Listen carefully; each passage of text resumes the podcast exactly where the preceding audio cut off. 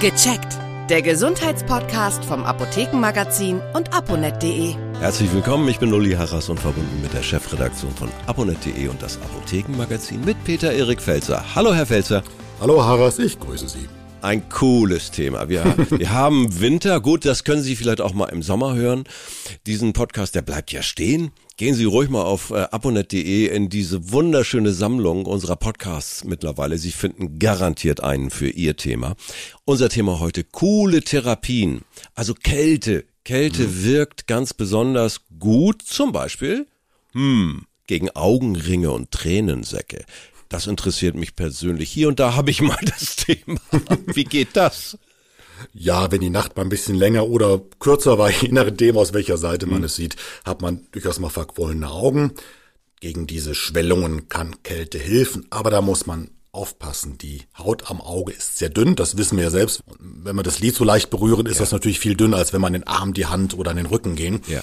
Und deswegen Kälte behutsam einsetzen, also nicht direkt Eiswürfel draufpacken, auch nicht direkt das Coolpack, sondern lieber das Kühlpack aus in ein sauberes Tuch einwickeln, zum Beispiel in ein Geschirrtuch, auf die Augen halten und drei, vier Minuten einwirken lassen. Und dann sieht man schon wieder ein kleines Stück frischer aus. Und Minusgrade beseitigen Warzen, habe ich gehört. Das ist ja interessant. Wie geht das denn? Ja, das sind aber schon ein paar Minusgrade mehr. Eigentlich äh, war diese Therapie früher nur bei den Hautärzten beheimatet. Die haben flüssigen Stickstoff genommen. Da gehen wir auf 170, 180, Ui. minus 190 Grad. Das ist schon eine ganz schöne Menge. Damit wurden Warzen vereist. Ja. Die Vereisung sorgt dafür, dass die Warze quasi eine Art Blase bildet unter sich und dann irgendwann abfällt. Das gibt es mittlerweile auch für zu Hause. Man kann das in der Apotheke kaufen. Ah. Warzenvereiser. Ach, das wusste ich nicht. Das darf ich anwenden. Also ist das nicht ein bisschen knifflig? Im Gesicht sollte man wirklich die Finger von lassen, weil wenn man da nicht ja. genau den Punkt trifft, äh, dann kann das nicht so schöne optische Folgen haben. Also im Zweifelsfall lieber mal fragen, die Ärztin, den Arzt, ja. die Apotheke. Ich habe die in die Warze, eignet sich das auch? Nicht jeder Knubbel ist ja auch eine Warze und darf vereist werden. Aber ja. wie gesagt, ja. diese Vereiser gibt es rezeptfrei in der Apotheke. Es ist auch eine Stickstoffkartusche, die für die niedrigen Temperaturen mhm. sorgt. Dort kommt ein kleiner Schaumstoffapplikator drauf, der wird ganz kalt.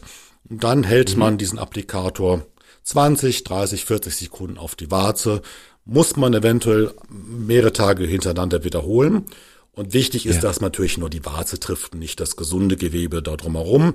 Da kann man entweder mit einer Fettcreme um die Warze cremen, dann kann man die Haut schützen. Viele Produkte haben auch so einen Mini-Schaumstoffring, den man da drum kleben kann, der ebenfalls schützt. Und dann der Klassiker. Kälte lindert Sportverletzung. Das kennt man. Also das kennt man auch bei kleinen Kindern. Kommst du auch mal häufiger mal zu einer kleinen Zerrung, zu einer kleinen Prellung oder dergleichen. Wenn es wirklich nicht so schlimm ist, dass man zum Arzt muss, Kälte, welche Kälte hilft da wie? Ja, dass Kälte bei Sportverletzungen oder wenn man sich gestoßen hat, wirkt, haben wir ja bei der letzten Fußball-WM gesehen.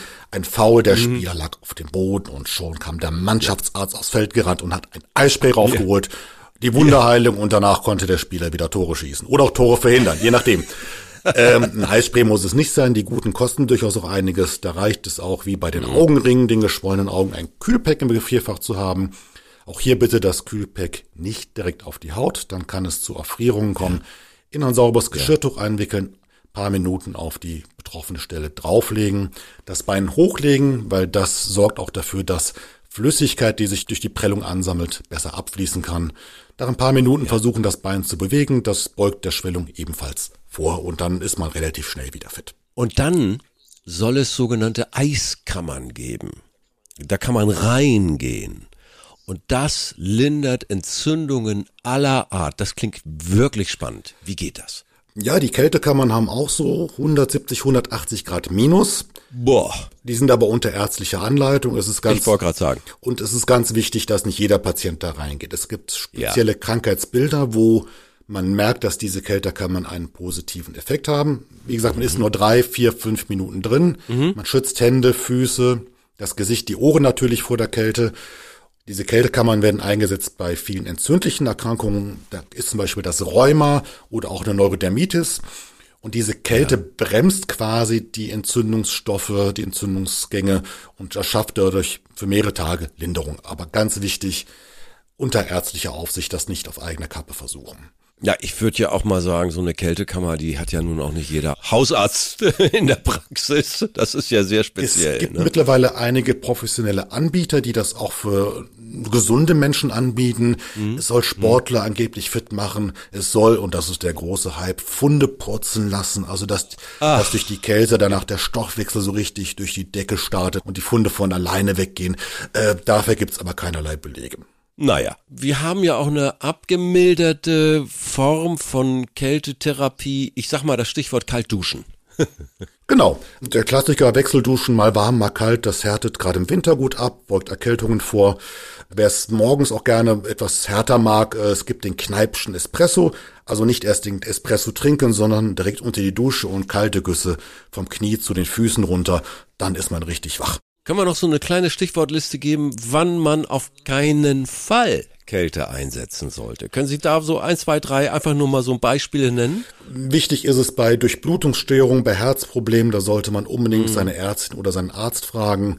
Es gilt auch für Patienten, die Empfindungsstörungen auf der Haut haben. Das haben zum Beispiel ja. Diabetiker so häufig. Die merken gar nicht mehr richtig, wie kalt oder wie warm ist es. Ah, da ja. ist vielleicht die Kälte dann zu viel und man schadet schon, obwohl man es gar nicht mehr spürt.